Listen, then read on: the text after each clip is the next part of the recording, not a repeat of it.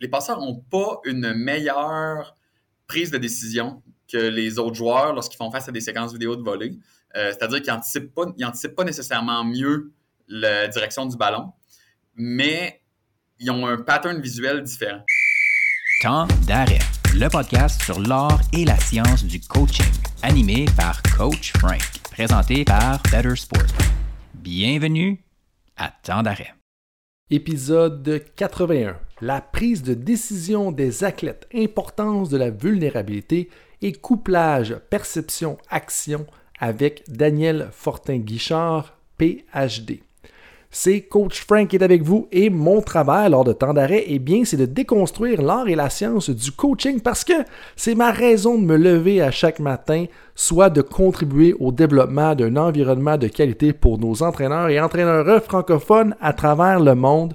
Et sincèrement, je pense que vous allez être d'accord, je pense que le podcast contribue à faire ça et même aussi à aider et contribuer au développement de tous les gens qui gravitent autour de nos entraîneurs, que vous soyez dans l'administration ou dans une équipe de soutien intégrée.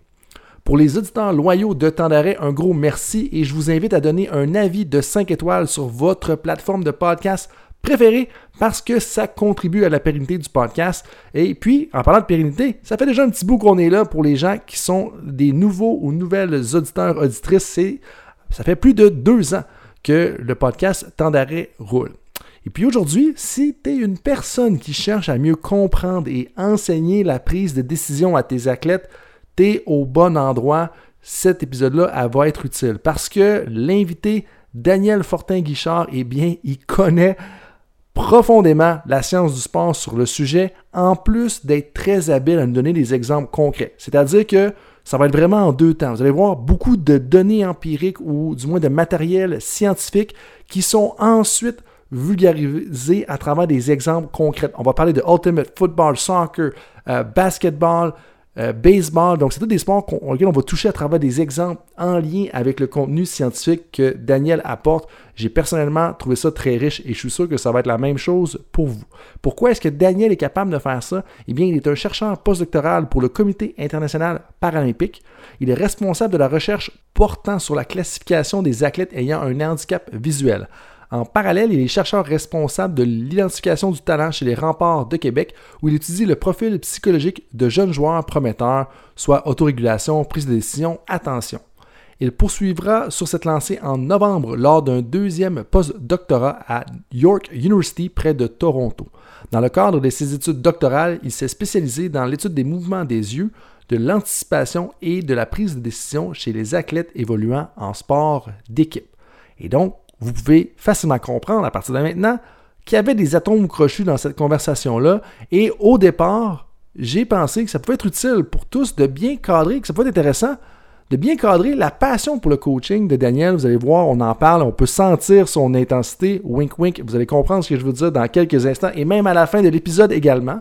Au milieu de la conversation, on s'attarde longuement aux trois variantes dans la prise de décision selon le modèle qui était préconisé par Daniel lors euh, de ses études doctorales. Et à la fin, on parle particulièrement du couplage perception-action et des défis que les entraîneurs vont peut-être vivre dans tout ça.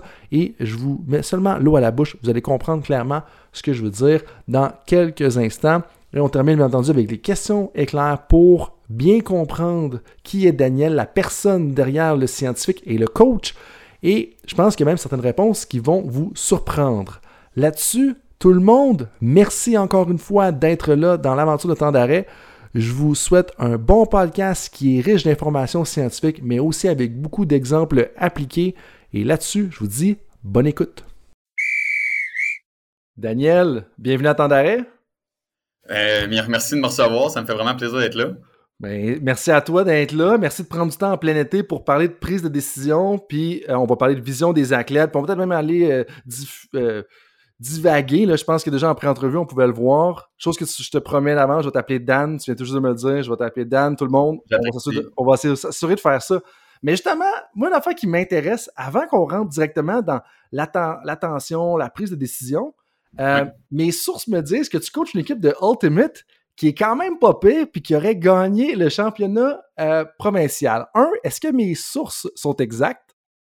Tes sources sont exactes. Je suis un peu curieux de, voir tu as vu ça où? Ben écoute, euh, sur, euh, sur Facebook, ça a été mis ça a été mis public. On jouait aussi à Ottawa pas plus tard qu'avant-hier. OK. mais oui, je coach l'équipe qu'on pourrait appeler 3A de, Québec, qui s'appelle Quake. Je suis assistant coach, en fait. Là, je coach avec un, gars qui s'appelle Jérôme Boucher, qui est un ancien joueur professionnel. puis ensemble, on fait, une, on fait une bonne équipe, on se complète bien sûr euh, j'apporte beaucoup l'aspect psychologie. On se rejoint tous les deux beaucoup sur l'aspect intensité. Euh, puis à date, je pense que nos, joueurs, on, a, un bon roster. on a quand même 27 joueurs. Euh, on en avait 26, on en, a ajouté un tout juste récemment. fait que oui, c'est une, équipe de, très haut calibre. on vise certainement, c'est difficile de savoir ce qu'on vise au niveau canadien, mais certainement un top 5 probablement, peut-être peut-être même plus haut. Euh, fait que oui, oui, je coach une équipe d'Ultimate de, haut niveau. En fait, la raison pourquoi je coach, typiquement, je joue pour Quake. Euh, mais je me suis euh, brisé le ACL euh, l'année passée. Je me suis fait opérer la semaine passée, en fait. Fait que c'est la raison pourquoi j'ai décidé de, m'impliquer dans le coaching puis de mettre mes, mon savoir un peu scientifique à profit. puis voilà.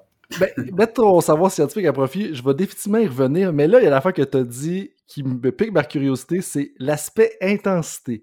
Tu as mentionné, on se rejoint sur l'aspect intensité. Qu'est-ce que tu veux dire par là? pourquoi c'est particulièrement important? Euh, écoute, le, surnom à Jérôme, c'est Compé. Euh, ça juste ça, juste ça, ça devrait en, dire assez long. Euh, étrangement, l'histoire derrière, ça n'a rien à voir avec le fait qu'il est super compétitif, mais il est super compétitif. Et de mon côté, c'est-à-dire que j'ai je suis connu un peu dans la région de Québec et, je vais dire même euh, de plus en plus au Québec comme joueur d'Ultimate qui, a réussi à faire sa place dans les meilleures équipes, pas par son talent.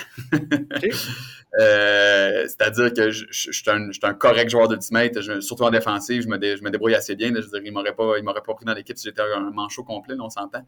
Mais euh, ce qui fait ma place dans l'équipe, c'est vraiment mon, ma grit. puis puis je, pense, puis on me l'a souvent dit, fait que je me permets de le dire sans, trop de prétention, ma grit inspirante. C'est-à-dire que j'invite les autres à aller chercher leur grit, euh, leur, sandpaper un peu. Là. Euh, puis souvent, on, me dit dans les fins de saison, Hey Dan, t'étais, vraiment une belle découverte au camp de sélection, on comprenait pas pourquoi tu avais été pris dans l'équipe. Puis finalement, je réussis toujours à faire ma place assez haut dans le roster, en fait, euh, parce que justement, j'ai, un niveau d'intensité et de grit qui est euh, en tout cas, qui commence à être connu. Je comprends ce que tu veux dire. Super intéressant. Puis je pense que c'est important d'amener ça aussi en tant que coaching staff parce que le coaching staff modélise ça jusqu'à un certain point. Puis des fois, on oublie, tu sais, des fois, on a des équipes qui sont pas intenses, mais si les entraîneurs n'ont pas une intensité ou un niveau de préparation, ben, c'est normal justement que l'équipe ne soit pas intense. Quand on parlait de sandpaper ici, on veut dire papier à sabler tout le monde. Mais là, parlant de grit, de grit, grit, de grit, justement, dans les travaux d'Angela Duckworth, il mentionne que parmi toutes les différentes sections de la démographie ou segments de la démographie, un des segments dans lequel il y a le plus de grit, justement, c'est les personnes qui ont des études doctorales. Parce que, là, ça c'est moi qui dis ça, ce ne sera pas la première fois que les gens, des auditeurs et auditrices de temps d'arrêt vont l'entendre. Je pense pas qu'il faut être nécessairement le plus intelligent pour compléter un doctorat. Moi, je pense qu'il faut être persévérant, travaillant, méthodique. Si tu es travaillant, persévérant, méthodique, tu vas finir par réussir ton doctorat. C'est pas les personnes les plus intelligentes qui ont des docs, c'est vraiment une grosse question de persévérance. On s'entend, faut avoir un minimum d'intelligence pour faire des liens, mais l'élément numéro un, c'est de le finir. Puis pour ça, ben, ça prend de la persévérance. Mais là, toi, dans tout ça, ben, je peux sentir de la persévérance dans ton jeu selon ce que tu me dis. Euh, mais en même temps, tu as complété un doctorat, tu t'en vas bientôt vers un post-doctorat. Euh, Deuxième tu, continues à coacher dans tout ça. Comme qu'est-ce qui te fait triper dans le coaching justement pour pouvoir continuer là-dedans? Parce que avec ton doc, avec tes, emplois, euh, tu pourrais faire autre chose de ton été. Pourquoi tu continues à coacher justement? Euh, ben, je, vais, juste faire un, petit lien avec quelque chose que tu viens de dire. Là. Tu, dis, euh, tu dis une thèse, le, on va le plus beau, c'est de la finir.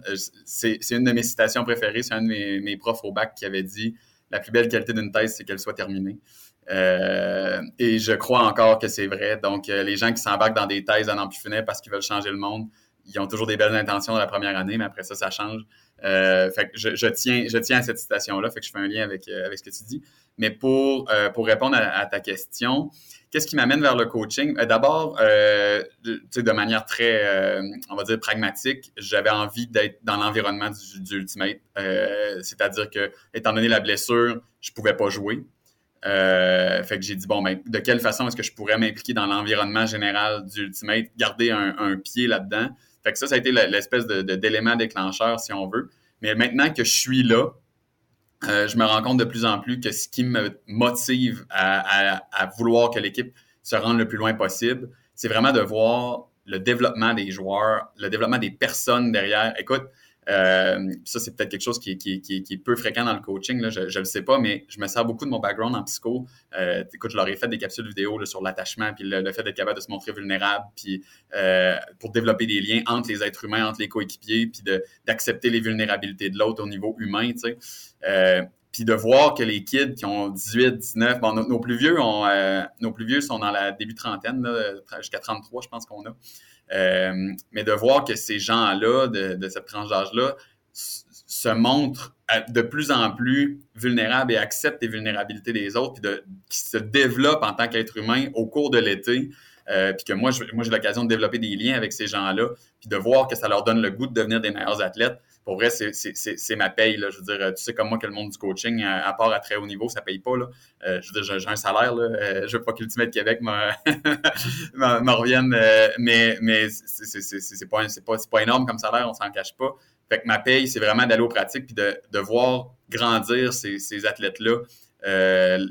Tant, tant, en tant qu'athlète, parce que ça améliore, veut pas en pratique, mais de voir qu'ils ont, ils ont des gains au niveau personnel, puis dans, dans, les liens entre eux, moi, c'est écoute, si tu veux une motivation, en veux une. C'est vraiment ça qui me fait triper hein, dans le coach. Ben, ce que tu mentionnes, pour avoir entendu plusieurs autres entraîneurs mentionner des choses similaires, je pense que ça va rejoindre beaucoup de monde. Tu, tu parles de dépassement de soi, de maintenir l'appartenance dans le sport, de développement des athlètes, euh, de bâtir les liens, toutes ces choses-là. Je pense que ça va ça rejoint beaucoup d'entraîneurs parce que on s'entend, c'est pas juste les c'est pas les conditions en fait qui nous maintiennent dans le coaching, c'est justement ce qui va se faire puisque euh, ce qu'on crée à travers tout ça, que ce soit le développement des athlètes, les liens qu'on crée avec le coaching staff, le lien qu'on crée avec les athlètes et tout ça. Mais au cours de ta réponse, il y a une chose que tu m'as que as mentionné qui, pique ma curiosité.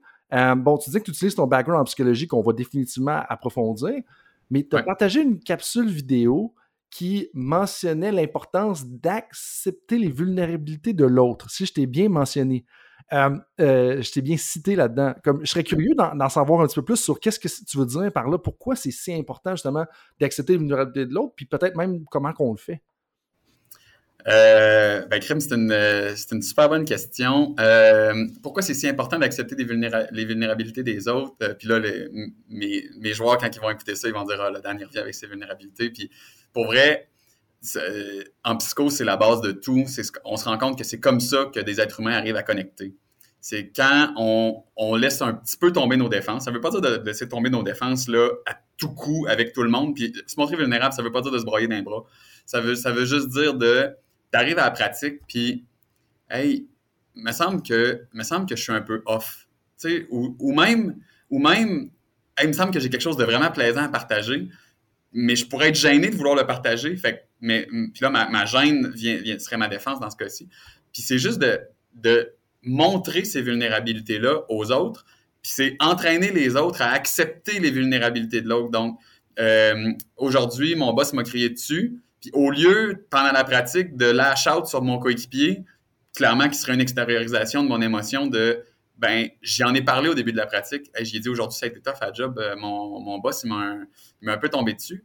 Puis là, tu, me posais la question, et comment on fait ça pour se montrer vulnérable? Puis, puis là, tu as l'autre à côté qui pourrait faire, qui pourrait avoir toutes sortes de réactions. La première réaction qui vient en tête, souvent, c'est quelque chose comme Ah ben écoute, sors-toi de la pratique pour te changer les idées. Ça, dans ma tête à moi, c'est super invalidant. Tant qu'à moi, quelqu'un qui va me dire ça, ça veut dire, OK, fait que le sentier que je suis en train de te partager, toi, dans le fond, tu t'en fous. Tu as juste hâte de lancer le frisbee avec moi. Mais mon coéquipier qui va me dire à la place, qui va me dire, hey, je comprends, c'est vrai que ça doit être tough. Ça arrête là, là. Lui, il s'est montré vulnérable parce qu'il a, accepté de ne pas me donner une solution. Puis moi, je me, il, a, accepté ma vulnérabilité. Ça a duré trois secondes, puis notre lien est déjà plus fort parce que je me suis senti accueilli, je me suis senti écouté. Euh, puis ça, ben, c'est les principes de base en psychodynamique, là, en psychoclinique. Fait que euh, c'est vraiment. Fait que oui, comment on fait ça, se montrer vulnérable? On accepte de parler de nous en ayant l'appréhension que l'autre va nous accueillir avec empathie. Euh, puis ça, vraiment, c'est la base de tous les liens. Puis ce que tu viens tout juste de dire, c'est tellement fréquent dans le monde du sport, dans le sens que puis moi-même, je l'ai fait. Je suis sûr que tu as peut-être même toi déjà fait dans le passé ah, en parlant de tes coéquipiers.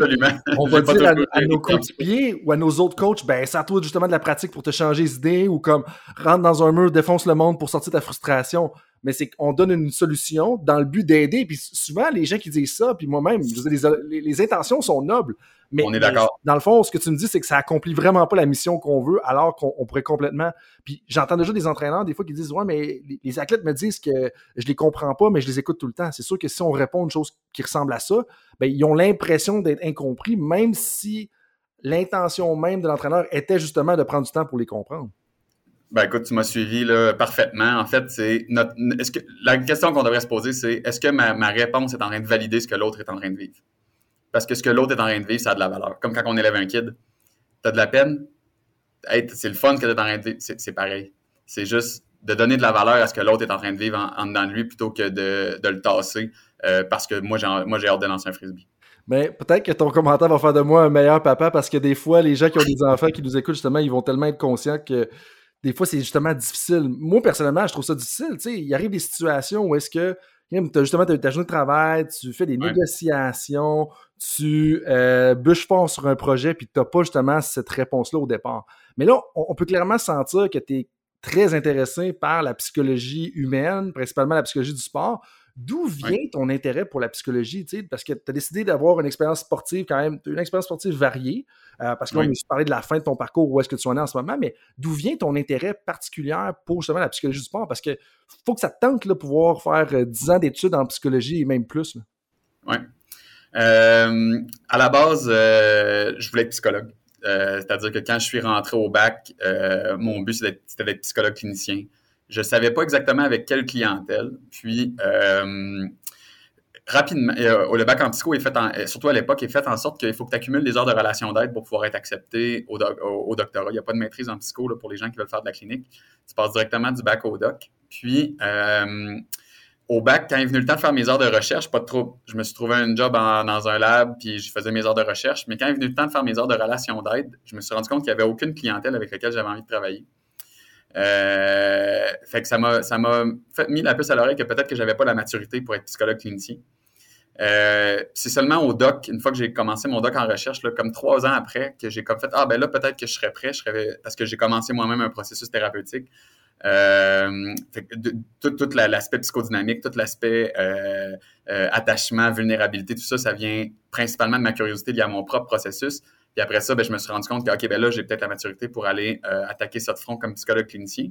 Puis finalement, c'est un projet que j'ai laissé tomber parce que euh, me demandait là, de, de ça m'aurait pris comme quatre ans de plus. Euh, ça faisait déjà presque dix ans que j'étais à l'université. Là, fait que j'ai je commençais déjà à avoir un bon dossier de recherche. Puis j'avais un peu fait mon, mon idée que je voulais être prof à l'université en, sciences du sport.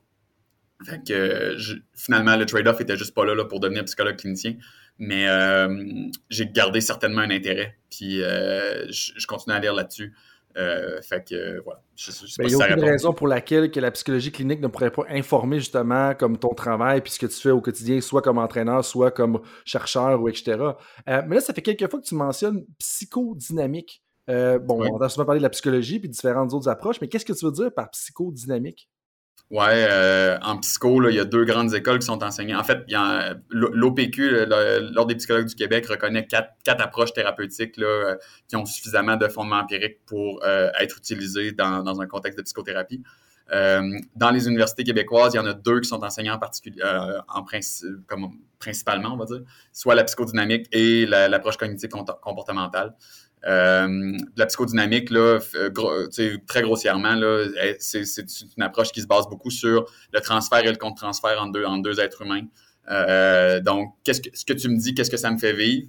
Puis, ce que ça me fait vivre, est-ce que ça m'appartient ou est-ce que ça, vient de ce que tu viens de me dire? puis là, on va discuter de notre relation. La psychodynamique est basée aussi beaucoup sur, évidemment, les dynamiques psychologiques, donc sur l'enfance, sur, comment dire, sur ben, l'attachement. J'ai parlé d'attachement tantôt. Fait que ça, c'est l'approche qui, qui va vraiment traiter les problèmes plus relationnels. Euh, puis au niveau de la, TCC, la, thérapie cognitive comportementale, ben, ça va être plus, c'est des, suivis qui sont généralement un peu plus courts, euh, qui vont cibler plus des problèmes comme l'anxiété, la dépression, euh, donc des, de l'activation comportementale, de la restructuration cognitive. fait que c'est des problèmes qui sont typiquement moins relationnels, qui vont être adressés par la TCC versus la psychodynamique. Très intéressant. Puis quand tu dis TCC, est-ce que c'est l'équivalent français de CBT? Oui. Okay, parfait. Cognitive Behavioral Therapy, ouais. Puis, euh, je pense que la notion, j'ai déjà entendu un petit peu parler parce que j'ai quelques personnes autour de moi qui sont dans les relations d'aide. Puis, tu sais, le, contre-transfert, on le voit particulièrement dans le milieu de la santé, des fois, où est-ce que des gens ont des frustrations, ils vont un peu le, laisser sentir à travers le propos. Puis là, citez-moi pas là-dessus, je, vulgarise comme moi je l'ai compris. Puis là, nous, on va comme prendre ça, puis là, on va vivre une émotion, mais en bout juste parce que l'autre nous l'a transféré littéralement. Un, est-ce que j'ai bien compris? Puis deux, euh, euh, tu peux-tu m'en dire un petit peu plus sur comment est-ce qu'on négocie justement le, transfert contre transfert? Parce que comme coach, des fois, on va arriver dans une situation, puis là, comme tu as un athlète, on va dire, euh, on va l'appeler Thomas cette fois-ci, ou Thomas ou Valérie rentrent dans le bureau, puis là, d'un coup, ils ont envie de nous. Ils sont vraiment frustrés de la situation parce qu'ils n'ont pas assez de temps de jeu, ils n'ont pas fait partie de l'équipe qui allait être habillée durant le match de ce week-end. Puis là, comme justement, il va y avoir une situation de transfert contre transfert qui va se vivre. Euh, ça peut être délicat à, négocier pour les entraîneurs des fois. Un, je pense ce serait peut-être important de clarifier qu'est-ce qu'on veut dire par transfert contre transfert. Puis, puis deux, peut-être euh, justement, qu'est-ce que les entraîneurs peuvent peut-être faire là-dedans ou qu'est-ce qui devient important là-dedans? Euh, écoute, n'étant pas psychologue clinicien, moi non plus, je vais demander à ce qu'on ne me cite pas là-dessus. Je vais te parler de moi aussi, comment je le comprends le, mieux finalement. Mais transfert contre transfert, finalement, c'est surtout le message qu'on passe est-ce qu'il vient de, est-ce vient de mes émotions, puis est-ce que je suis en train de le garrocher à l'autre? Est-ce que je suis en train de, donner la responsabilité à l'autre? Ça, c'est au niveau du transfert. Est-ce que je suis en train de donner la responsabilité à l'autre de vivre une émotion à ma place? Puis le contre-transfert, ben, c'est l'information que je reçois. C'est, est-ce que je, eh, ben, ça, pour ça, ça prend une certaine maturité. Il faut truster son contre-transfert, finalement. C'est ce que je suis en train de vivre là, ce que, ce que la personne en train de me garrocher là, ça me donne-tu le goût d'y donner un coup de poing en face? Bon, ben ça, ce sera un très fort contre-transfert finalement. Euh, l'émotion que je suis en train de vivre là, est-ce qu'elle m'appartient? Est-ce que, est-ce que cette personne-là euh, m'a garoché son émotion ou est-ce que c'est mon émotion que je suis en train de vivre? Euh, fait que je sais pas si ça clarifie un peu. Puis comme je te dis, je, je pourrais pas aller bien, bien plus loin que ça là-dedans parce que je suis pas psychologue clinicien. Ouais, puis je, comprends tout à fait. Puis, tu sais, on invite les gens justement à aller consulter des psychologues cliniciens si jamais c'est le cas. Mais je pense juste de comprendre puis de se poser cette question-là que tu viens de mentionner.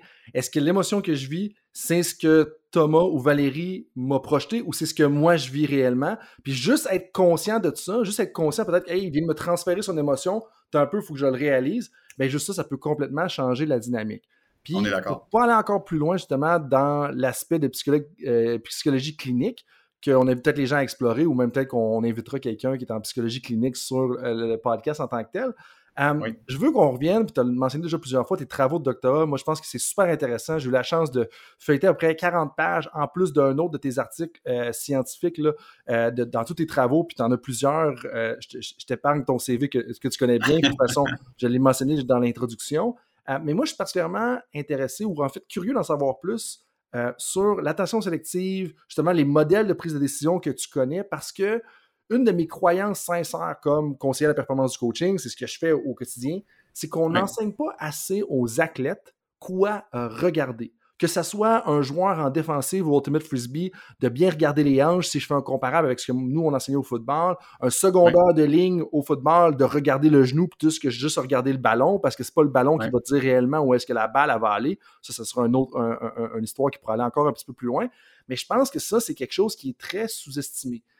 En, mettant un peu la table comme ça, j'aimerais ça un peu que tu, on commence par c'était quoi l'idée même de ton doctorat? C'est quoi que tu essayais de répondre? Parce que chaque, chaque doctorat essaie de combler un écart en littérature ou d'amener quelque chose de nouveau. Puis qu'est-ce qui en est ressorti un petit peu à la fin? Avant d'aller plus loin, parce que je pense que ça, c'est un aspect très sous-estimé. Où est-ce que souvent on va garocher les athlètes, on va leur montrer quoi faire dans différentes situations, mais on ne va pas leur enseigner à un quoi regarder, puis nécessairement de la bonne façon, comment est-ce qu'ils devraient prendre la décision? Parce que c'est pas vrai, ça c'est ma croyance, puis corrige-moi si je me trompe, parce que c'est toi l'expert en prise de décision, C'est pas vrai qu'en disant si la situation A arrive, il faut que tu fasses B, si la situation C arrive, il faut que tu fasses D, puis ainsi de suite. Parce qu'à un moment donné, ça devient bien trop difficile à gérer pour un athlète. Fait que bref, je te garoche ça un peu, puis, c'était ça l'essence de ta thèse. Fait que, on pourrait peut-être partir, je pense, justement, de qu'est-ce qui était à l'intérieur de ta thèse, c'était quoi le, le, but principal, puis qu'est-ce qu'on est ressorti à la fin?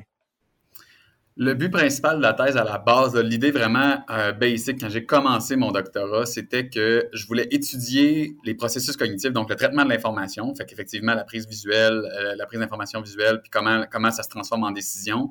Je voulais comparer les athlètes qui ont une charge décisionnelle sur le terrain avec les autres athlètes du même sport. Parce que on, parle d'athlètes experts, mais de la même façon que euh, tu disais tantôt, ben, on ne me vendra pas l'idée que tous les athlètes experts ont la même expertise. Fait que ça, c'est assez intuitif, mais de, regrouper dans, les, les études des athlètes experts entre eux en disant, bon, mais ben, j'ai un groupe d'experts que j'ai comparé avec des novices. Ouais, mais tes experts, ils ont des spécialités.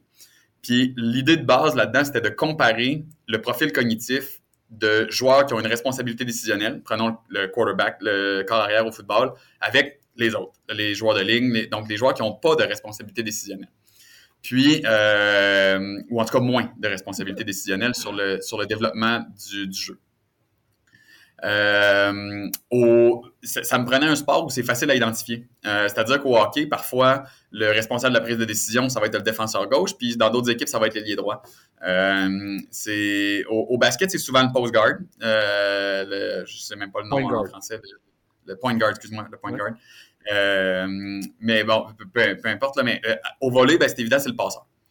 Euh, puis ayant moi-même un background en volet, puis full disclosure, ben, j'étais passeur. j'ai décidé de faire aller mes contacts au volet finalement. Puis souvent dans chaque équipe, il y a au moins deux passeurs. Fait que ça rendait l'étude réaliste finalement. Fait que j'ai comparé les passeurs avec tous les autres joueurs de volet, étant donné la responsabilité décisionnelle étant donné le caractère cognitif de leur rôle sur le terrain, finalement, ils doivent en tout temps prendre de l'information des deux côtés du terrain, puis prendre des décisions dans des fractions de secondes. Euh, chose que les autres joueurs, finalement, n'ont pas nécessairement à faire, ou en tout cas, n'ont pas à faire sur le développement tactique global du jeu. Euh, donc, le parallèle qui est fait avec le passeur, c'est le corps arrière, c'est le receveur au baseball, c'est le skip au curling. Euh, donc, vraiment un joueur qui a la responsabilité tactique générale. Euh, fait que ça, c'était l'idée de base. Je voulais comparer les profils cognitifs en fonction de la responsabilité décisionnelle. Euh, ce qui en est sorti euh, rapidement, là, les passeurs ont pas, les passeurs ont pas une meilleure prise de décision que les autres joueurs lorsqu'ils font face à des séquences vidéo de volée. C'est-à-dire qu'ils n'anticipent pas, pas nécessairement mieux la direction du ballon, mais ils ont un pattern visuel différent. Donc, ils prennent pas l'information de la même façon. En fait, ils font des fixations oculaires beaucoup plus courtes. Donc, ils prennent probablement autant d'informations que les autres joueurs euh, visuellement, mais en beaucoup moins de temps. Euh, ce qui fait probablement l'hypothèse derrière ça, c'est que les passeurs ont euh, l'obligation en fait de prendre beaucoup d'informations. On ne verra pas parce que c'était la caméra, mais toi tu vas me voir. Là. Les passeurs, le, jeu du, du volleyball se déroule toujours euh, dans la même orientation, c'est-à-dire que les, passeurs ont toujours le filet sur leur épaule droite, qu'ils soient gaucher ou droitier, qui, les passeurs ont toujours, toujours le filet sur leur épaule droite. Donc, ils sont perpendiculaires au filet sur leur épaule droite. Et ils doivent donc nécessairement tourner la tête vers la droite pour prendre de l'information de l'autre côté du terrain et vers la gauche pour prendre de l'information de leur propre côté du terrain. Et dans, dans des fractions de secondes très, très, très rapides. Donc, ils sont probablement entraînés pour aller chercher autant d'informations visuelles que leurs coéquipiers, mais dans des, dans des regards beaucoup plus courts. Euh, ça ne mène pas, par contre, à une, anticipation de la direction du ballon plus efficace, en tout cas pas selon les études que j'ai menées. Donc, si je comprends bien, parce que là, c'est quand même. Euh, ça, peut être quand même difficile à, cerner à certains moments, mais si je comprends bien, c'est qu'ils vont acquérir la même information, mais ça va leur prendre moins de temps. C'est-à-dire que en bowling, un passeur expert versus un passeur qui est un peu moins bon, un peu moins efficace dans son travail, L'avantage en bout ça veut dire qu'il va passer moins de temps à regarder de chaque côté. Fait que l'avantage, c'est qu'il va être. C'est-tu qu'il va être moins de temps en train d'analyser l'adversaire ou euh, parce qu'il y a cet aspect-là où est-ce que est-ce qu'ils vont chercher leur avantage? Leur avantage, c'est qu'ils vont chercher la même information, mais en moins de temps, donc ils ont le plus de temps pour prendre une décision parce qu'ils prennent l'information plus tard. Là, je, me demande où est-ce que ça se situe, c'est quoi l'impact dans la cascade de je prends la décision, puis finalement, je passe à l'action?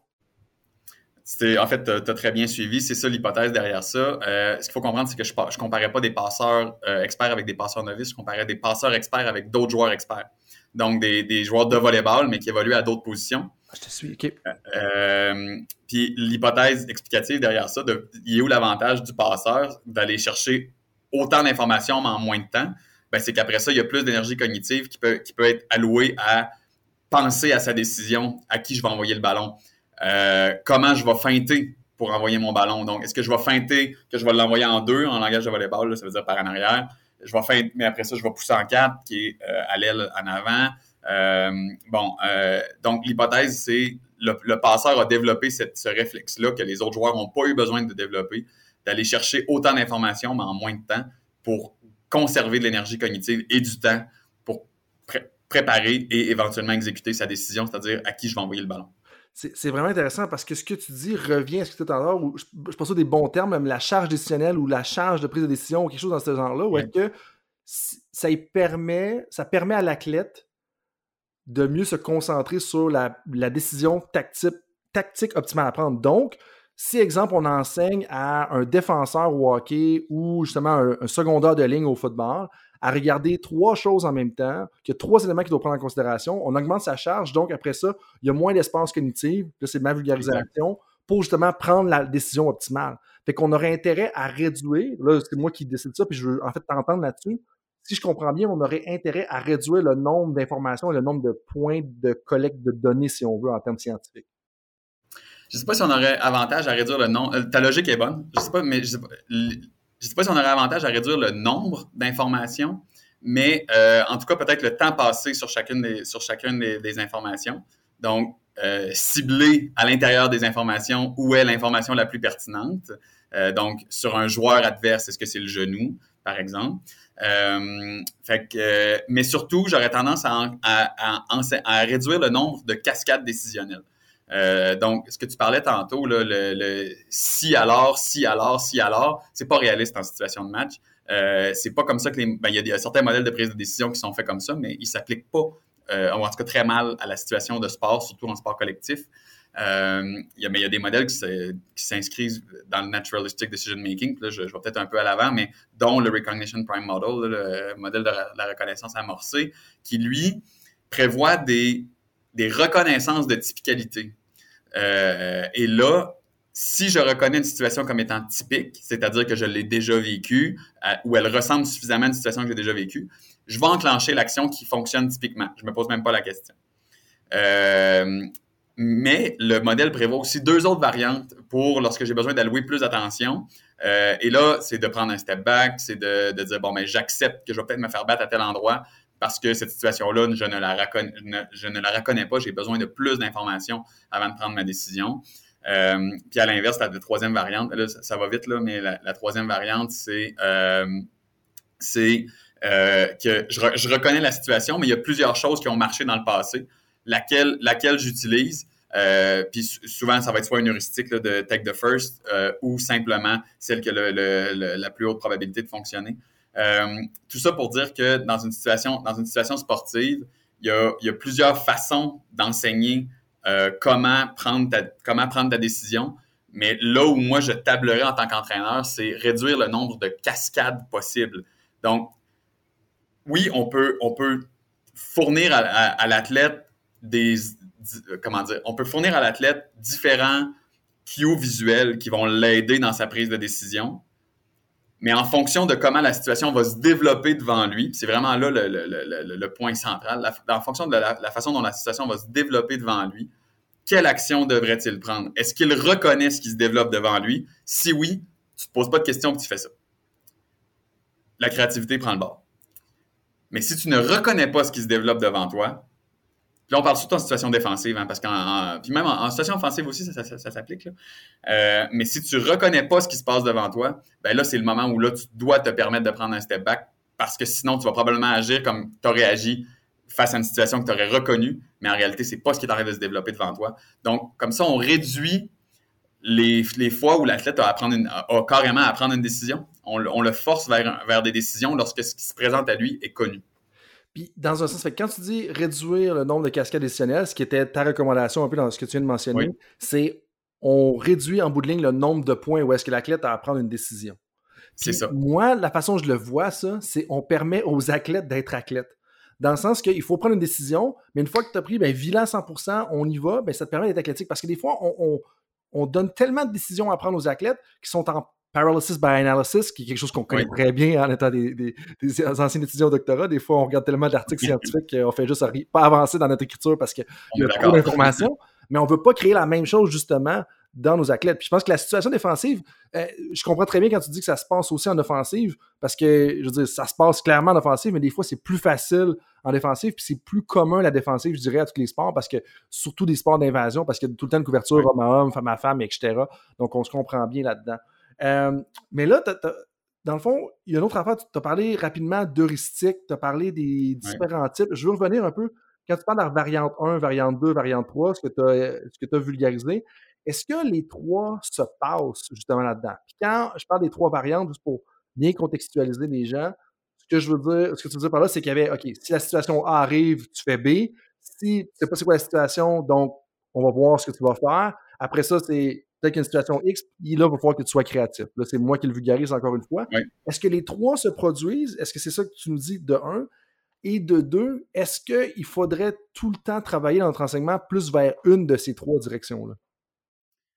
Les trois se produisent, mais ce que les données disent, là, il, commence quand même à avoir euh, il, y a un, corps de littérature de, je te dirais, une dizaine d'articles empiriques liés avec le RPDM, le Recognition Prime Model. Euh, on voit vraiment que la variante 1 est la plus commune. Euh, et de loin. On parle de l'ordre de peut-être, juste à elle, à gobe facilement 65 des, des occurrences.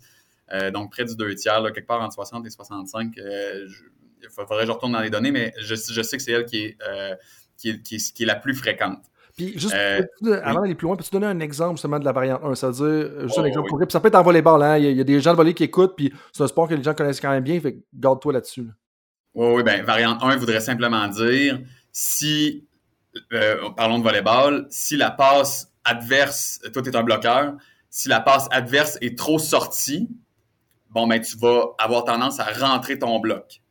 C'est-à-dire que, parce que l'attaquant adverse, il peut plus frapper sur la ligne parce qu'il va être en dehors de l'antenne. Donc, il est obligé de frapper diagonale. Donc, si, alors, c'est une, situation qui est typique, c'est une situation que je connais.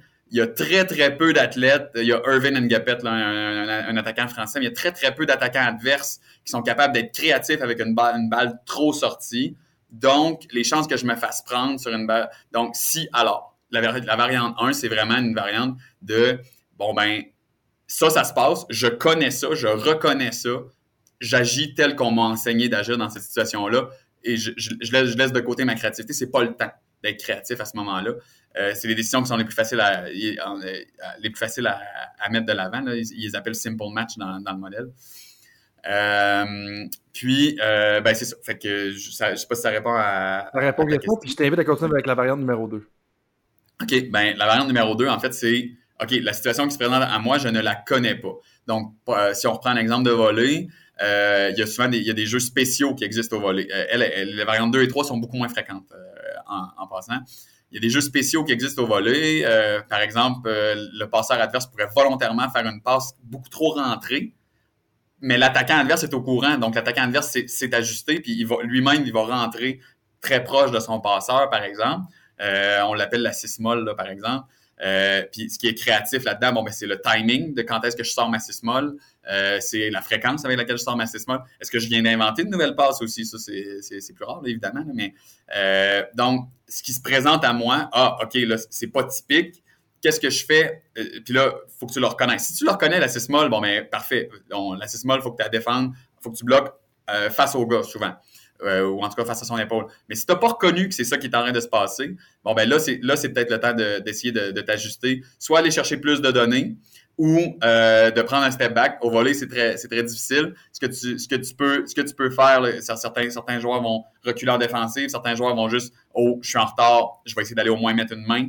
Euh, ou essayer d'aller rentrer le plus possible, même si je suis, je suis hors position. mais ça, c'est vraiment des situations qui sont difficiles à coacher parce que c'est des situations que l'athlète euh, euh, fait face rarement. Et c'est ces situations-là qui font face à sa qui font appel à sa créativité beaucoup. Euh, puis souvent, c'est ces joueurs-là qu'on voit, qu'on va appeler souvent qui ont le meilleur euh, hockey sense ou euh, football IQ ou, etc. C'est ces joueurs-là qui sont capables de réagir à ces situations-là qui sont très peu typiques. Puis Mais c'est difficile à coacher. Avant que tu es plus loin justement là-dedans, moi, une des choses que j'entends là-dedans, c'est qu'on devrait enseigner aux athlètes quand est-ce qu'ils peuvent être créatifs. C'est-à-dire que pas quand est-ce oui. de mettre trop le mettre dans un carcan, mais dire OK, quand tel type de choses arrive, ben regarde, à toi de jouer, soit un athlète, euh, tu sais, je veux dire, t'es un baller, t'as joué au basketball dans la rue plein de fois, ben c'est temps que tu sortes tes ball skills ou ce que tu faisais justement dans, les autres façons que tu as joué dans, ton sport. Ça, pour moi, c'est super intéressant. Ben, c'est exactement ça. Je pense que c'est ça, simplifie la job du coach, ça simplifie la, la compréhension de l'athlète aussi énormément de se concentrer sur quand est-ce que, dans le fond, donner le green flag ou la, green light à l'athlète pour aller euh, pour aller être créatif? Parce que s'il est toujours créatif, l'athlète, ça va y arriver qu'il, en, bon langage d'ultimate, qu'il va se faire piner une langue, c'est-à-dire qu'il va vouloir être créatif, puis le 10 va y passer par-dessus la tête, puis il va avoir, il va avoir 40 verges, 40 verges de retard sur son, sur son joueur. C'est pas toujours le temps d'être créatif. Euh, donc, et, la partie, la partie qui est la plus fréquente, c'est celle qui est, qui c'est pas toujours le temps d'être créatif c'est celle qui est la plus facile à coacher parce qu'on invite les si alors. Ça, ça se présente à toi, fais ça. Ça, ça se présente à toi, fais ça.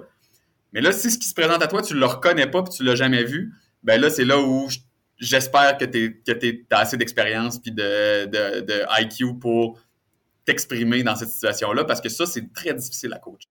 Bien, vraiment, et même, on pourrait peut-être donner des principes directeurs justement à nos athlètes dans cette situation-là. Fait que si je reprends ton exemple de pinin longue, euh, pour ceux-là qui ne sont pas des experts ou trop férus d'Ultimate, ce que ça veut dire, si vous êtes un peu férus plus avec le. On va dire, je vais donner un exemple de soccer un exemple de football. L'exemple de football, c'est en bout de ligne une passe de 80 verges. Donc, le, le, corps arrière lance. L'équivalent, serait une passe d'un corps arrière qui lance 60 euh, verges downfield, qui sont 60 verges plus loin le receveur essaie de l'attraper puis il peut courir pour un toucher. Au soccer, c'est qu'on a un milieu de terrain qui est dans sa propre zone, dans son propre tiers défensif. Il voit l'attaquant qui est en train de se diriger vers la surface de réparation. Et là, le milieu de terrain va juste euh, piner une longue, comme pour utiliser tes mots, juste botter le ballon plus loin qu'il peut en espérant que l'attaquant est capable de dépasser le défenseur puis d'aller marquer contre le gardien de but. Bien entendu, Ultimate, il n'y a pas de gardien de but. Euh, puis là, justement, ça m'a fait perdre mon, autre point là-dedans, mais, je pense que c'est euh, justement important. Puis une des choses que je recommanderais, en fait, qui était le point que j'avais perdu, que je recommanderais aux entraîneurs en écoutant ce que tu me dis, c'est la première chose à faire, ça va être aussi d'identifier les moments où est-ce que c'est clair, qu'il y a un si, A se passe, on fait B. Mais de bien le cerner, après ça, vous permet de donner un espace créatif. Mais là, il faut faire attention je pense pas qu'il est en train de dire qu'il faut tout décortiquer les différentes situations qui peuvent arriver, puis arriver puis dire si A arrive, si B arrive, si C arrive, si D arrive. On, parle de situation générale comme s'il est à l'extérieur du terrain, si la passe est courte, mais en part de ça. Parce que une des choses aussi, puis là peut-être que le côté psychologie va rembarquer, puis c'est ce que ça me fait penser, ce que tu me dis, c'est il y a un aspect motivationnel. On veut donner ou autonomie, peut-être qu'on devrait plus utiliser qui contribue à la motivation, ou est-ce qu'on veut laisser quand même une partie importante du sport où est-ce que l'athlète peut être créatif? Parce que si l'athlète sent qu'il n'y a aucune créativité, mais à un moment donné, puis là, on s'entend que c'est peut-être plus propice à des sports tactiques, là, où est-ce qu'il y a une dominance tactique, on ne parle pas ici d'athlétisme, par exemple, ou de courir le 100 mètres. Euh, peut-être qu'il y a un aspect tactique que je, je, mais on, se comprend.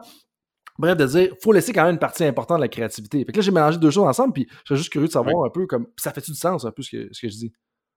Euh, en fait, je vais, je vais nuancer ça en disant, là, je t'ai expliqué comment le modèle propose la, comment le modèle explique la prise de décision en sport d'invasion, en sport collectif, comment ça a été appliqué? Euh, ce que ça nous dit, c'est qu'à peu près le deux tiers des, situations que les athlètes sont capables de reconnaître, euh, les athlètes de haut niveau. Puis ce qu'on est en train de leur enseigner, ce que c'est en train de, dire là, c'est, selon le modèle, on devrait, si tu reconnais la situation, agis comme ça a fonctionné dans le passé. Donc, on n'est effectivement pas en train de décortiquer si A fait B, si B fait C, si on est en train de, si toi, en tant qu'individu, tu reconnais ce qui est en train de se passer devant toi, fais ce qui a fonctionné pour toi dans le passé. Donc, ça, c'est, le simple match. Euh, puis, on va demander aux athlètes dans la variante 2 et 3 de faire preuve de créativité. Donc, dans, aucun cas, on va, on va nuire à l'athlète en, termes de s'exprimer. Il y a quand même encore un 30-35% des situations qui nécessitent une grande créativité. C'est encore un bon nombre. On parle du tiers des situations que l'athlète, ça se peut qu'il n'ait jamais vu euh, devant lui, euh, puis qu'il doit, il doit catch up ou qu'il pop avec ce qui, avec ce qui lui est présenté. Euh, puis effectivement, ça serait plate si on, nuisait à toute la créativité de l'athlète, mais on lui laisse encore au moins un tiers des situations à peu près où on le laisse s'exprimer. Puis le reste du deux tiers, ben là, c'est là où le coaching staff, à mon avis, prend, prend le lead parce que le coaching staff a de l'expérience et sait ce qui fonctionne dans telle situation. c'est d'encourager l'athlète à reconnaître la typicalité, puis même peut-être même provoquer la typicalité. Euh, c'est-à-dire inviter le joueur adverse, si on prend l'ultimate, euh, inviter le joueur adverse à passer de tel côté, parce que cette situation-là, je la connais, puis je sais comment bien la défendre. Donc, vu que c'est ça qui va se passer, parce que c'est ce que j'ai invité mon, mon adversaire à faire, puis il est tombé dans le panneau, il l'a fait. Euh, donc, il y a moyen de provoquer la typicalité. Puis ça, ben, c'est les réponses que je connais le mieux, qui fonctionnent le mieux. Mais ça, ça me fait penser à un livre que je ne m'attendais pas à parler de aujourd'hui, mais The Art of War de Sun Tzu. Où est-ce qu'il dit? Ça fait longtemps que je l'ai lu, c'est probablement 2011-2012, ça, ça, retourne à ces années-là. Mais où est-ce qu'il dit Tu veux jamais ne laisser aucune issue à ton adversaire. Tu veux mm-hmm. peut-être la côté au mur, mais tu veux y laisser toujours un issue parce que tu sais laquelle des issues il va utiliser si tu la cotes. Puis moi, j'utilise beaucoup ces principes-là quand je vais jouer aux échecs, justement, avec certains de mes amis. Ben, je les amène dans une certaine direction. Puis là, je sais que la façon de se sortir de cette direction-là, ben, c'est telle autre direction. Fait que là, je peux me préparer après ça en conséquence avec mes autres pièces. Puis ce que tu viens de dire dans ton commentaire, si j'ai bien compris encore une fois, c'est que nous, en tant qu'entraîneur, on peut faire un choix tactique qui va amener justement l'autre équipe à se diriger plus vers une de ces issues-là, ou du moins on sait l'issue préférable à prendre si on était dans les souliers de l'adversaire. Puis là, après ça, ensuite de ça, nous, on enseigne avec peut-être ce modèle-là, ou peu importe, on enseigne la prise de décision, particulièrement en lien avec ces différentes issues-là. Moi, je vois un gros. Ce qui est encore plus puissant dans ce que tu viens de dire, c'est là, on fait vraiment un arrimage de l'intelligence tactique de l'entraîneur avec l'intelligence tactique des athlètes. Écoute, tu as, vraiment bien suivi. Puis le modèle s'applique exactement à, la situation dont tu parles là. Notre système défensif qu'on a préparé en tant qu'équipe, le coach, le coaching staff a apporté le système défensif, les joueurs l'ont adhéré, les joueurs, les joueurs y ont adhéré, les joueurs ont, peut-être proposé des alternatives, etc. Mais là, on a, un système défensif. On amène notre adversaire à utiliser l'issue qu'on lui donne parce qu'on ne peut pas tout défendre. On ne peut pas tout défendre, sinon, sinon on ne ferait pas de sport. On ne jouerait pas si, si l'autre équipe n'avait pas l'occasion de marquer. C'est comme impossible de tout défendre. Bon, mais on les amène vers là où on veut qu'ils aillent. S'ils vont là où on, veut qu'ils aillent, c'est la variante 1 du modèle. On reconnaît ce qu'ils sont en train de, nous faire. Mais si eux, à leur tour, deviennent créatifs par rapport à ce que nous, on leur a proposé, parce qu'ils ont le droit, c'est des athlètes eux aussi, ben c'est là où la créativité des athlètes va, soit ils vont reconnaître, ah, j'ai déjà vu ça dans une game euh, dans le passé, il y a ça, il y a ça, il y a ça qui a fonctionné, là, on est dans la variante 3. Dans la variante 2, c'est, OK, là, je, je comprends vraiment pas ce qu'ils sont en train de faire, je vais prendre un step back, je vais lui donner plus de lousse par en avant, mais au moins, je me ferai pas battre dans le fond. je vais regarder ce qui se passe, puis après ça, je vais aller le rattraper après ça. Parce que, OK, bravo, tu as réussi à. Euh, puis là, ben, là, je le mets dans ma petite banque pour qu'éventuellement, ce que tu viens de me faire là devienne éventuellement dans ma variante 1. Puis, c'est normal, comme on dit, mettons, dans le milieu professionnel, ils vont dire des get paid too. Eux autres aussi se font payer, mais c'est normal que l'autre équipe fasse des bons coups à un moment donné parce que eux autres aussi sont payés. Dans un contexte amateur, on peut dire eux autres aussi pratiquent. Fait que c'est normal qu'ils sortent quelque chose. Fait que moi, puis ce que j'entends là-dedans, puis moi, ce que je recommanderais aussi, c'est de préparer à l'incertitude. Ou est-ce que dans notre plan de match, voici l'issue qu'on préfère, mais après ça, y a, ça va arriver qu'ils vont faire d'autres choses. Donc, on prépare les athlètes à l'incertitude. Puis ça, je pense que c'est important parce qu'il y a, un, une composante de prise de décision pour qu'ils sachent comment bien réagir avec les principes directeurs. Mais je pense aussi que c'est une question de leadership, une question de leadership de, de buy-in particulièrement de ton équipe parce que faut pas communiquer notre système de jeu d'une façon ou est-ce qu'on laisse croire, on laisse présager qu'il n'y a aucune chance qu'il puisse faire l'option 2 ou l'option 3? À un moment donné, ça va se passer. Puis je pense que ça, on, se crée un piège pour soi-même en tant qu'entraîneur quand on, on glorifie tellement le système de jeu qu'on met de l'avant ou la tactique qu'on met de l'avant, puis là, on dit Ah, ben non, ils pourront jamais sortir de ça. Non, non, ils vont réussir, c'est sûr. Ce qu'on peut nous en faire, si on exécute vraiment bien, c'est qu'ils vont peut-être juste sortir de ça 10, 20% du temps, plutôt que 40 ou, 40, ou 35% du temps, comme tu semblais le mentionner. Puis ça, je pense que c'est important. Il ne faut pas se créer un piège à soi-même comme entraîneur. Exactement. Puis c'est après ça, c'est de. Puis là, c'est un beau lien avec ce qu'on se disait au début Bon, mais en tant qu'entraîneur, je suis capable de me montrer vulnérable en disant, ben écoute, ce que je, que je te propose là, ça va fonctionner 6 fois sur 10, 7 fois sur 10. Le reste du temps, je te fais confiance. Le reste du temps, c'est, je, fais confiance à tes jambes, à ton intelligence, d'être créatif à ce moment-là. Puis là, après ça, c'est la vulnérabilité des joueurs de dire, OK, ben le coach, je viens, je viens d'avoir accès à l'humain derrière mon coach. Je vais accepter l'idée qu'il est en train de me proposer là, que il me propose quelque chose qui va fonctionner la majorité, la majorité du temps, mais le reste du temps, ben, c'est moi qui suis le terrain. Puis accepter, accepter qu'on va peut-être se faire marquer en moyenne deux buts par match, puis de le dire ça d'avance. Mais en même temps, je comprends que ça peut être difficile parce que c'est peut-être pas tout le temps la chose à laquelle on est habitué ou que les athlètes, en fait, auxquels sont habitués, mais je pense que c'est là. Puis là, dans tes travaux, encore, il y a une autre différence majeure entre ce qui se passe au niveau de l'athlète puis de l'entraîneur. Je pense que tu as souligné, euh, puis je me rappelle plus là, dans toutes mes lectures des derniers jours, dans, quel coin c'était tes travaux. Mais une affaire qui a piqué ma curiosité, puis je veux vraiment t'entendre là-dessus, c'est le couplage perception-action. Je ne sais pas si la traduction elle est bonne. Ouais, euh, ça semble assez important dans tes travaux. Puis la première affaire, je veux juste te demander de mettre la table là-dessus, puis là, on va parler, ou je peux me lance, vas-y si tu veux. C'est quoi, de quoi qu'on parle dans le couplage perception-action? Puis je pense que la première chose à faire, c'est qu'est-ce qu'on veut dire par rapport à ça au niveau des athlètes, qui est quelque chose que, en toute humilité, si je peux être vulnérable, je pense pas que j'avais catché avant de lire tes travaux, puis ça l'a comme fait ding! Puis j'ai fait, hey, c'est bien trop vrai que c'est quelque chose qu'on sous-estime beaucoup trop, particulièrement au niveau des athlètes quand ils sont en train de prendre des décisions. Euh, le couplage perception-action, le perception action coupling, honnêtement, c'est probablement le sujet le plus chaud des, sciences du sport, en tout cas dans, mon volet des sciences du sport, c'est-à-dire tout ce qui est prise de décision, attention. Il y a vraiment deux écoles de pensée présentement, le ecological dynamic puis les, les, les cognitivistes, entre guillemets. Euh, c'est qu'au niveau, le, ecological dynamic euh, vont encourager fortement le perception action, coupling. En gros, ce qu'ils nous disent, là, les, plus puristes, là, même, là, je te parle des John Vanderkamp, des euh, Matt Dix, des Keith Davids, ces gens-là vont nous dire même que si tu entraînes ta vision du sport avec des séquences vidéo, puis que tu ne couples pas ça avec l'action que tu fais typiquement lors, mettons que tu recevrais des, tu es, un joueur de baseball, puis tu es devant une séquence vidéo, puis que tu ne, tu mimes pas le fait de frapper quand la balle arrive vers toi, au minimum que tu ne mimes pas. Idéalement, tu aurais un bâton, puis tu aurais, une, réaction euh, euh, de vibration et tout. Tu es en train de rien faire d'utile ces gens-là vont même, vont même aller te dire jusqu'à ça parce que il y a une grande. Puis j'ai écrit un papier là-dessus sur la, théorie des deux systèmes de vision. Il y a une théorie qui dit que lorsqu'on ne fait pas l'action qui est associée à, une action typique, bref, à, ce qu'on fait sur le terrain, notre prise d'information change.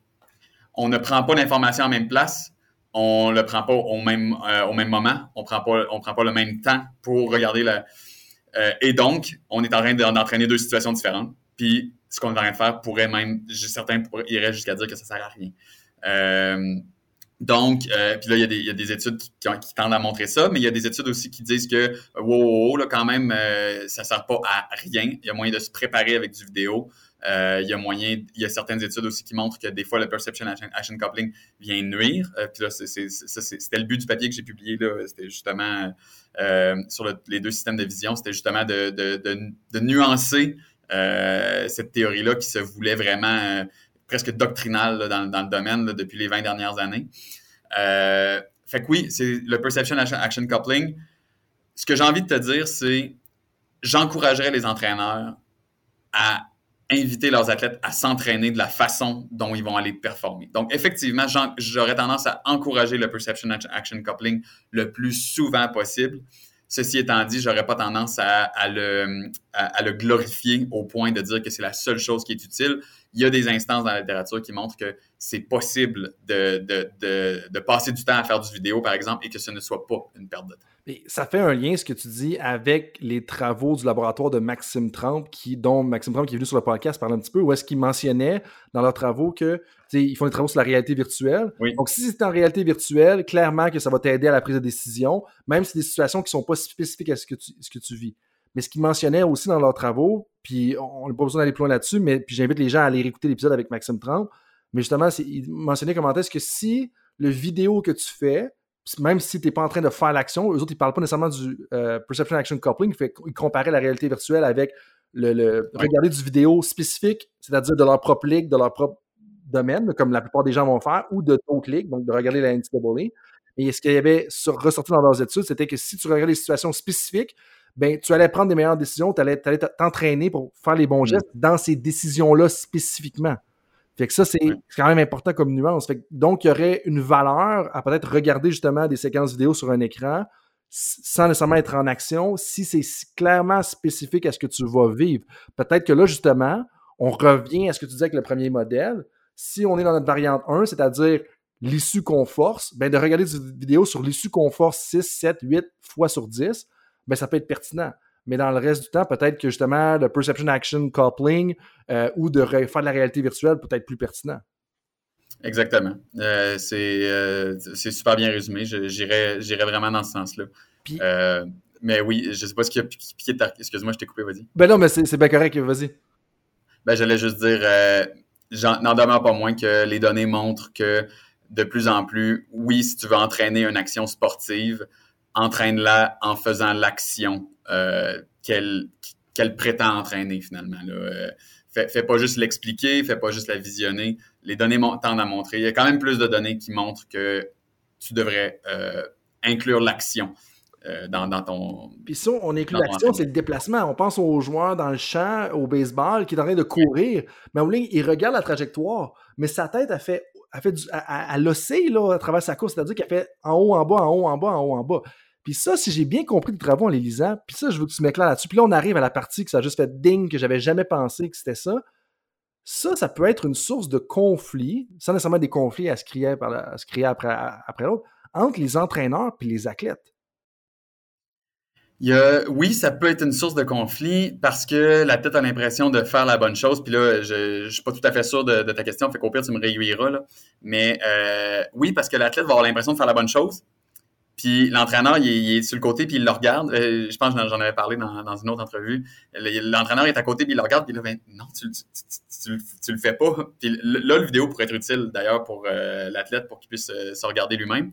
Euh, mais ce qui est intéressant, c'est que, mettons, si on prend l'exemple du, euh, du euh, joueur de champ au baseball, que la tête va monter et descendre en fonction de ses, de, de ses pas, carrément. Là, la, il fait pas ça volontairement. il baisse pas la tête juste pour le fun de baisser la tête. Peut-être qu'il fait volontairement aussi, on sait pas. on ne sait pas, mais je, en tout cas, je, ne leur conseille pas. Pour avoir été moi-même joueur de chanson au baseball longtemps, je pense que c'est pas nécessaire. c'est que la la situation va venir avec ce qu'on appelle des affordances ou des opportunités. C'est difficile à, traduire. Euh, Puis ça, c'est vraiment ecological dynamics que je parlais tantôt. C'est vraiment le centre, c'est leur substance. Là. Euh, et la situation évolue en fonction de, de, la personne et de ses capacités. Donc, à tel moment, la situation m'offre ou afford la possibilité d'attraper la balle si je continue à maintenir ma vitesse de cette façon-là indépendamment de, mon mouvement de tête, parce que mon mouvement de tête, je sais qu'il est inévitable. Il fait partie de la, du affordance. À l'inverse, si je sais que OK, la balle est rendue trop basse, je, la situation n'afforde plus que je l'attrape, je dois ajuster ma course parce que je n'ai pas la capacité de courir à 80 km à l'heure pour arriver à temps parce que ça arrive, ça n'existe pas. Je, donc, je dois couper ma course vers le, vers la, on va dire la, la fence, la, la clôture pour aller intercepter la balle au rebond. Euh, fait que, ouais, c'est ce que j'aurais Le lien avec ça, pour moi, c'est que l'entraîneur, si on prend le scénario typique au hockey, ou puis on peut même le prendre au baseball, j'allais voir un match de baseball justement en fin de semaine, tu as l'entraîneur qui est à côté de sa clôture, ou l'entraîneur de hockey qui est debout sur son banc, qui va regarder le match évoluer. Mais sa perception, elle est stable. Puis ça, pour moi, c'est la lumière qui allume en disant où est-ce que des fois, on se demande pourquoi l'athlète n'a pas pris la bonne décision ou il va y avoir un conflit. Mais un, la perception, l'angle, elle est différente. Ça, je pense que tout le monde avait compris que je suis en arrière du banc, je suis le défenseur à la ligne bleue, je suis, à, côté sur le dugout, je suis le champ-centre. Clairement que la perception est différente. Mais non seulement ça, mais la prise d'information d'entraîneur, quand il est à côté sur le dugout ou sur le banc, elle est bien plus facile parce que tu es stable dans ton environnement. Alors que l'athlète, lui, est en train de se déplacer de gauche à droite, est en train de. Il y a peut-être le deuxième but en plein. Lui, en fait, il ne voit pas très bien le, lancer parce que là, ça a été frappé au champ opposé, ça a croisé le, a croisé le lanceur. Fait que là, il a perdu la balle pendant une seconde de temps, par exemple. Puis, tout ça, puis ça, pour moi, c'est là que ça l'a allumé. Ou est-ce que je pense qu'en tant qu'entraîneur, on devrait peut-être avoir un peu plus de retenue des fois parce que notre perception, elle est stable. c'est là que le couplage de la perception et de l'action est complètement différent parce que l'athlète est en mouvement, généralement, alors que l'entraîneur ne l'est pas. En, ça, c'est ajouté au fait que l'angle de prise de décision est complètement différente. Puis ça, pour moi, c'est fort parce que j'inviterais justement les entraîneurs, puis je ne sais pas si c'est bon dans le même sens, ou est-ce que d'avoir un peu de retenue parce que c'est beaucoup plus facile prendre l'information Puis là, si j'amène l'exemple du football, quand on est au troisième étage, puis qu'on a une vue de, de vol d'oiseau, justement, de la situation, de ce qui se passe. Là. Écoute, absolument. Les affordances sont absolument différentes pour le coach qui ne bouge pas, qui a toute l'information devant lui, qui n'est pas en mouvement. Euh, à, mon avis, tu as vraiment bien, bien cerné, tu as bien synthétisé et bouclé la boucle sur, sur, cet aspect-là. Euh, ça invite les entraîneurs à faire preuve d'un peu d'humilité.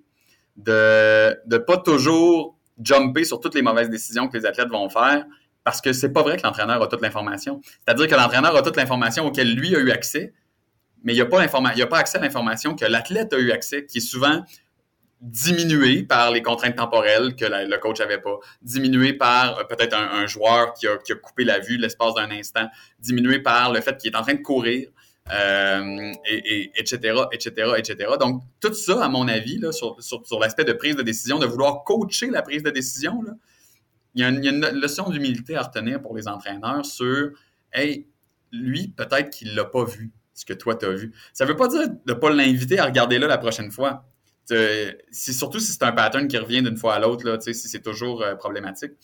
Mais euh, si c'est une décision importante qui nous a fait perdre le, match, etc., puis toi, tu, tu y tombes dans la face, mais tu sais quoi, peut-être que peut-être que toi, tu avais le beau jeu.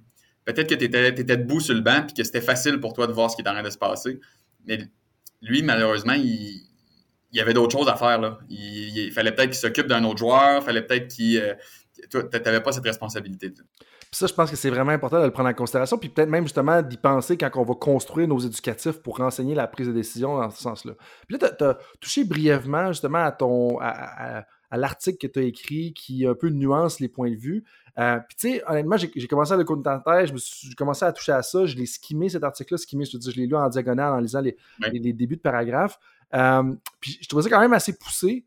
Euh, puis j'aimerais peut-être que tu. Qu'est-ce qui ressort Tu me partages un peu qu'est-ce qui ressort comme euh, nuance ou justement dans, ce que toi tu préconises au niveau de l'approche qui est justement orienté sur les deux systèmes de vision. En fait, ce serait ma question générale. Qu'est-ce qui ressort en général de cet article-là? Puis peut-être qu'on va pouvoir gratter en profondeur. Puis peut-être que tu l'as déjà mentionné, mais je pense que même le, réaffirmer, ça peut nous, juste nous aider à, à cerner un peu de quoi qu'on parle. Oui, ben, grosso modo, ce qui, ce qui ressort de l'article, c'est que, puis oui, je, je l'ai mentionné un peu tantôt, là, ce qui ressort de l'article, c'est que oui, on encourage le perception action coupling, mais qu'il nous reste des choses à savoir avant de, de, de le voir comme l'espèce de saint graal de l'entraînement de l'entraînement sportif à la prise de décision. Euh, C'est-à-dire qu'il y, il y a des instances où les yeux, euh, les yeux arrivent, ou en tout cas les mouvements des yeux et la prise de décision arrivent à reproduire ce qui se passe sur le terrain, même lorsqu'on n'a pas de perception action coupling.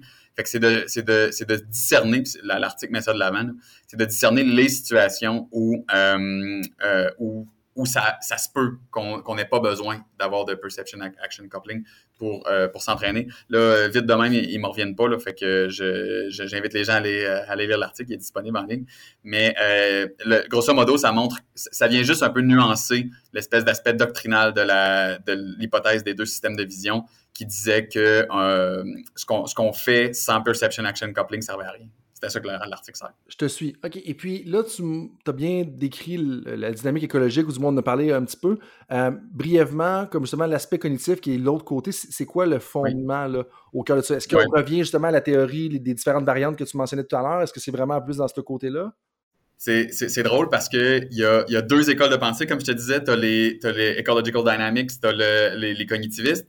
Puis t'as comme le naturalistic decision making qui est comme un petit peu entre les deux, qui est comme la troisième, qui penche un peu plus vers le ecological dynamics. Mais quand tu prends le temps de le lire, il y a clairement un aspect de traitement de l'information aussi là-dedans parce que c'est séquentiel. Si alors, euh, ou alors prise d'information, diagnostic, on est vraiment dans une perspective de euh, plus de quasiment de, de, de comment dire, d'agents de, sécurité qui regardent des caméras, mettons, qui, euh, qui, qui, doit prendre une décision en fonction de qu'est-ce qui se passe là.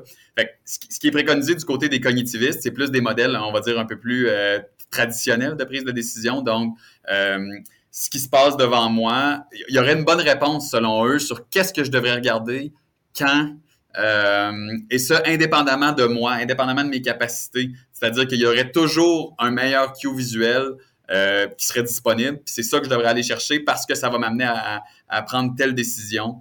Euh, fait que c'est vraiment plus une approche de traitement de l'information du côté des cognitivistes. Puis comme je te dis, le naturalistic decision making est un peu euh, à cheval entre les deux. Puis dans le fond, quand tu me parles du modèle cognitiviste, moi, ce que je vois, c'est un arbre. Donc, c'est un peu arborescent. C'est qu'on arrive à une plage, après ça, il y a une fourche A ou B, après ça, il y a une autre fourche A ou B, si on le simplifie à son état pur. Mais là, tu, faisais ton commentaire, puis moi, je, ne peux pas m'empêcher de penser, puis là, je suis curieux de savoir dans quelle direction la recherche s'en va. Puis je me demande si la recherche s'en va dans la direction ou est-ce que est-ce que c'est pas spécifique à la nature du sport?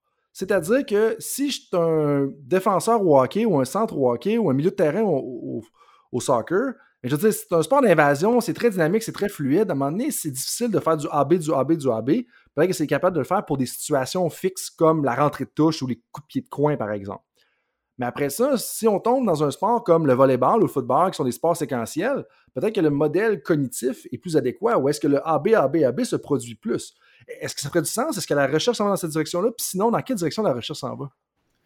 Euh, en fait, ça, a plein de sens. Euh, puis je pense que c'est là que la recherche s'en va. En fait, de plus en plus, quand même, il y a, de plus en plus d'adeptes de la ecological dynamics. C'est vraiment ce qu'on. Euh, quand on va en congrès, on se rend compte que c'est de plus en plus ça qui est enseigné dans les écoles de, sciences du sport un peu paradoxalement, étrangement, il y a, énormément d'études qui continuent à se faire avec les mouvements des yeux puis la prise de décision qui en résulte. Puis parce que, je veux pas, c'est les mouvements des yeux nous donnent une fenêtre vers le fonctionnement cognitif, vers le fonctionnement de qu'est-ce que la personne a regardé et quand. Puis là, ben, c'est de quelle façon on va aller interpréter les mouvements des yeux qui va faire en sorte qu'on va s'inscrire dans une école ou dans une autre. Est-ce qu'on a, est-ce qu'on a été prendre notre information là, ça nous a mené à cette décision là parce que ça, là, on est plus dans le cognitif, dans le cognitif, ou à l'inverse, est-ce que j'ai passé tant de temps à regarder telle affaire parce que mes capacités me permettent à tel moment de prendre telle décision, mais à l'autre moment, c'est plus disponible, ça, la, situation n'afforde plus d'aller là? Peut-être que le même pattern de mouvement oculaire pourrait être interprété de deux façons très différentes selon le, selon l'approche. mais oui, je dirais que la, la, science va encore vers, euh, à ce jour, en tout cas, les, séquences arrêtées, les séquences séquentielles, comme tu as nommé, euh, on, parle encore d'entraînement, de, prise de décision qui pourrait se, coacher. Euh, parce qu'au niveau du ecological dynamics, c'est un peu une, des critiques de, l'approche. Leur, théorie tient la route vraiment beaucoup, mais c'est difficile à coacher. c'est difficile parce que c'est c'est toujours en change. Si on les écoute, puis je, parle à la troisième personne, mais je sais, sais pas exactement, je me situe où. mais si on, si on les écoute, la situation est tellement toujours en train de changer que les, les affordances changent tout le temps. Fait que finalement, l'athlète, on ne peut pas l'aiguiller parce qu'il faut juste qu'il s'écoute puis qu'il comprenne son agencement. Puis les meilleurs athlètes, ce seraient ceux qui, qui sont les mieux attuned, donc qui s'agencent le mieux à ce que la situation se à comment la situation se développe devant eux. Ça devient extrêmement difficile à coacher parce que rendre un athlète attuned à ce qui se passe devant lui, euh, honnêtement, à part, à part de faire des grosses, beaucoup de reps puis de, de, l'exposer à plein de, patterns qui changent tout le temps, euh, c'est super difficile, j'ai envie de dire. Ben vraiment, puis ça peut être même frustrant. Puis en tout cas, je, connais une personne qui écoute le podcast et qui euh, relate très bien à ce que tu viens de mentionner parce que ça peut être frustrant d'enseigner à travers le modèle écologique parce que justement, à un moment donné, bien, en fait, c'est frustrant pour les athlètes qui peut-être même contre-transfèrent la frustration ou transfèrent la frustration pour boucler la boucle, justement à l'entraîneur, ou est-ce que là, ils ont l'impression que tu coaches rien parce que tu fais juste les mettre dans des situations. Fait que c'est comme il faut trouver un entre-deux. Puis là, c'est-tu la nature du sport que j'ai mentionné tout à l'heure? C'est-tu certaines situations dans notre sport où lesquelles sont plus propices? Faut, faut penser à ça. Puis là, tu mentionnais, euh, puis je vais te laisser rajouter quelque chose là-dessus, mais après ça, je vais te demander de te positionner sur une autre question. Puis en fait, on arrive à la question de l'entraîneur avant de rentrer dans les questions avec l'air. Euh, oui, ben, ça, ça, rejoint l'humilité. Euh, donc, que l'entraîneur accepte qu'il y a des situations où il peut enseigner à l'athlète qu'il y a certains cues visuels qui sont plus efficaces que d'autres. Puis il y a des situations où il ne peut pas. Euh, il y a des situations qui se développent devant l'athlète que l'entraîneur ne pourra pas prévoir, que l'athlète ne pourra pas prévoir. Puis que là, c'est juste d'inviter l'athlète à laisser s'exprimer à ce moment-là. Puis il y en a qui vont être meilleurs que d'autres à le faire. Puis c'est encore une fois, à mon avis, c'est une question d'humilité de, la, part de l'entraîneur d'accepter qu'il y a des situations. On a parlé de rentrée de touche tantôt ou de, de coups de pied arrêtés. Bon, mais ça, tu peux les coacher vraiment beaucoup euh, en, offensive comme en défensive. Mais, mais, une fois que la situation est startée, ben là, est commencée, excuse, ben là, peut-être que c'est d'accepter d'accepter qu'il y a des, des choses que l'athlète pourra ne pas reconnaître. Tout à fait. Puis à, chaque épisode, puis là, je vais te demander de te positionner avec la prochaine question. À chaque euh, conversation, j'amène la question d'un entraîneur parce que je veux que ça les rejoigne et tout ça. Il y a des entraîneurs qui me demandaient, puis on n'a pas vraiment touché la conversation, mais ils me demandaient, OK, quand je veux enseigner mon système de jeu, la façon dont je veux qu'on approche notre sport, le côté tactique des choses, est-ce que selon toi, selon ton expérience, selon ton expertise, on devrait garrocher tout au départ, c'est-à-dire qu'on devrait présenter toutes les tactiques au départ, puis ensuite de ça, on va finir par les maîtriser puis progresser à travers chacune d'elles, ou on devrait y aller plus par morceaux? Puis là, on n'est pas tant au niveau de la prise de décision dans chacune des tactiques, on est plus au niveau de l'enseignement tactique. Je serais curieux d'avoir ton opinion là-dessus parce que je pense que plusieurs entraîneurs ont, ce débat-là interne parce qu'on arrive en début de saison, on présente tout ou on y va par morceaux justement pour bâtir des bases solides? Euh, à mon avis, une chose qui peut fonctionner, euh, c'est un hybride. C'est-à-dire qu'on peut fournir aux athlètes le playbook en, leur annonçant que vous avez toute l'information, vous pouvez l'étudier si vous voulez. Inquiétez-vous pas, on va aborder chacun de ces morceaux-là à différents moments de la saison. Puis, là, là, ce serait plus la deuxième option. C'est-à-dire que les athlètes ont le matériel, ils peuvent l'étudier de leur côté si ça leur tente, mais tranquillement, on va instaurer des choses. Puis évidemment, je serais le premier à encourager aussi les athlètes à, participer au processus euh, de création du système de jeu. Euh, ça, augmente leur, euh, leur appartenance à l'équipe. Ça, ils, souvent, ils arrivent avec des idées super créatives avec les, auxquelles les coachs n'avaient pas pensé. Fait que certainement que de, sonder les athlètes à travers le processus, ça, je l'encourage. C'était pas, pas partie de ta question, mais je, je l'insère vite vite. Euh, mais certainement que moi, je pense qu'un hybride, pourquoi, pourquoi je propose l'hybride? C'est parce que ça va créer ce qu'on appelle un, ancrage là, au début de la saison. Tu vas avoir une, première trace mnésique de, de, ce vers quoi les coachs s'en vont. Tu vas savoir vers quoi les coachs s'en vont. Tu vas savoir que tu as de la place aussi pour proposer des choses si les coachs ont, l'humilité pour le faire. Puis tranquillement, quand, quand il y a des choses qui vont apparaître, tu vas faire oui, c'est vrai, j'ai vu ça. Moi, je l'avais compris comme ça, mais là, je comprends mieux ce qu'ils veulent dire. Euh, donc, j'irai petit à petit en ayant tout fourni, mais en n'ayant pas tout détaillé. Vraiment pas. Je ne prendrais pas trois heures en, début de saison là, dans une classe à dire bon ben notre offense ça va avoir l'air de ça, notre defense ça va avoir l'air de ça, euh, puis euh, avec des X et des O ça va avoir l'air de tout ça. Non, je fournirai l'information, puis après ça j'irai petit à petit. Intéressant parce que ça devient peut-être un peu plus digestible, j'imagine? Ben, exactement. Puis surtout, c'est pas réaliste euh, ben, à moins d'être à très très haut niveau euh, c'est vrai on va on va nuancer là. si tu es à très très très haut niveau souvent les, tactiques vont, vont, finir par euh, peut-être un peu se ressembler aussi là. Fait que les, les, joueurs vont avoir beaucoup de facilité à, à intégrer ces, ces, ces tactiques là assez, assez rapidement euh, mais si tu amènes des nouveaux concepts, euh, moi, moi même avec des joueurs très, très, très, très avancés, j'aurais tendance à y aller petit à petit. C'est comme en enseignement. Plus on amène quelque chose de nouveau, plus il faut ralentir. Parce que ça devient plus. Mais si on joue, on est avec des athlètes qui sont justement dans la MLB ou dans la Ligue nationale de hockey, mais justement, l'expérience tactique devrait être un peu plus avancée. Donc, potentiellement, on peut se permettre de présenter un peu plus tout ça. Mais je dois mettre fin, par respect de ton temps, à justement à la conversation. Mais on va, avant de, faire, de, clore officiellement, je veux quand même rentrer une question éclair parce que c'est important pour moi que les gens apprennent à te connaître. Ça, ça ressort un peu ta personnalité. la première question que j'ai pour toi, puis là, je te demande à faire un choix difficile, puis tu vas rendre des gens mécontents. Euh, si tu avais choisir entre trois sports, lequel serait partant, réserviste ou coupé? Donc, start, bench, cut qui est une variation d'un jeu que peut-être certaines personnes ont déjà joué, que je trouve super intéressante. Start, bench, cut, partant réserviste ou coupé entre baseball, volleyball et ultimate. Qui est partant, euh, quel, sport est partant, quel ben sport est réserviste, quel sport est coupé? OK, OK. Euh, je mon, mon amour du, du Ultimate euh, rend vraiment le, le, Ultimate partant, ça, euh, ça c'est clair. C'est devenu mon, euh, mon gros, gros dada. Puis je trouve que c'est un sport qui entrecoupe. Tu as besoin de tout. Tu as besoin d'habileté tactique, d'être rapide, faut que tu sautes haut. à la limite, même, faut que tu sois fort physiquement pour empêcher les, les, les, joueurs de rentrer en défensive puis lancer plus loin. Euh, tu as besoin de vraiment toutes les habiletés. Ça me fait penser un peu au Australian football. Il il n'y a aucune habileté que tu n'as pas besoin pour être un bon joueur d'Ultimate. Tu as besoin de, besoin de tout.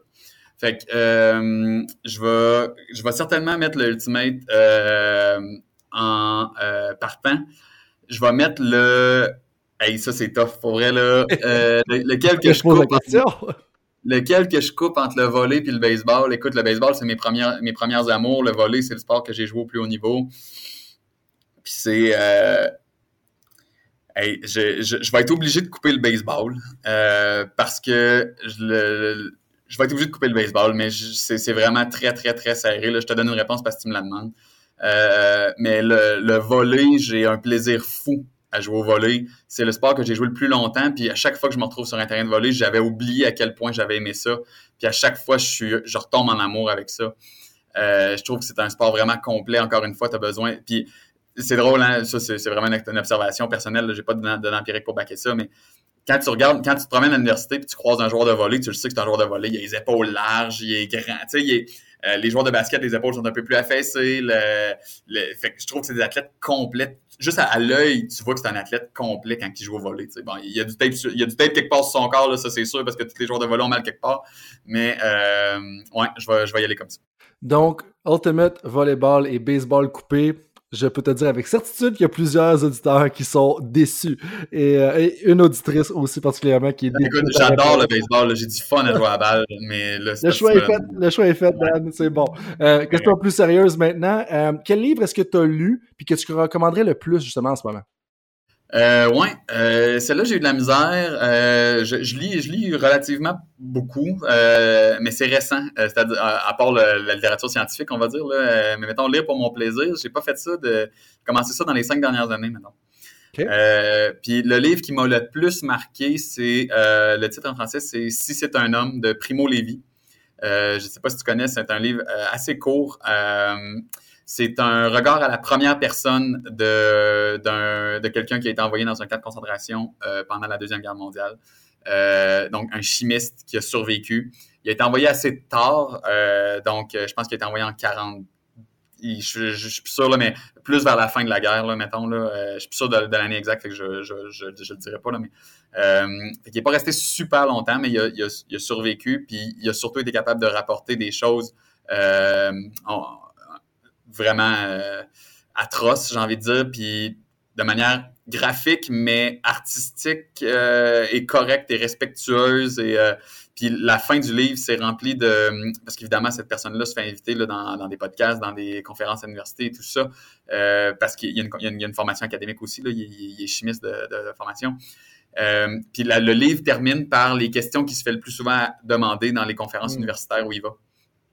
Et euh, ça m'a vraiment touché euh, de, de, reconnaître, de voir l'humilité de cette personne-là et le désir d'enseignement et le désir d'enseigner l'humilité euh, à travers ce livre-là.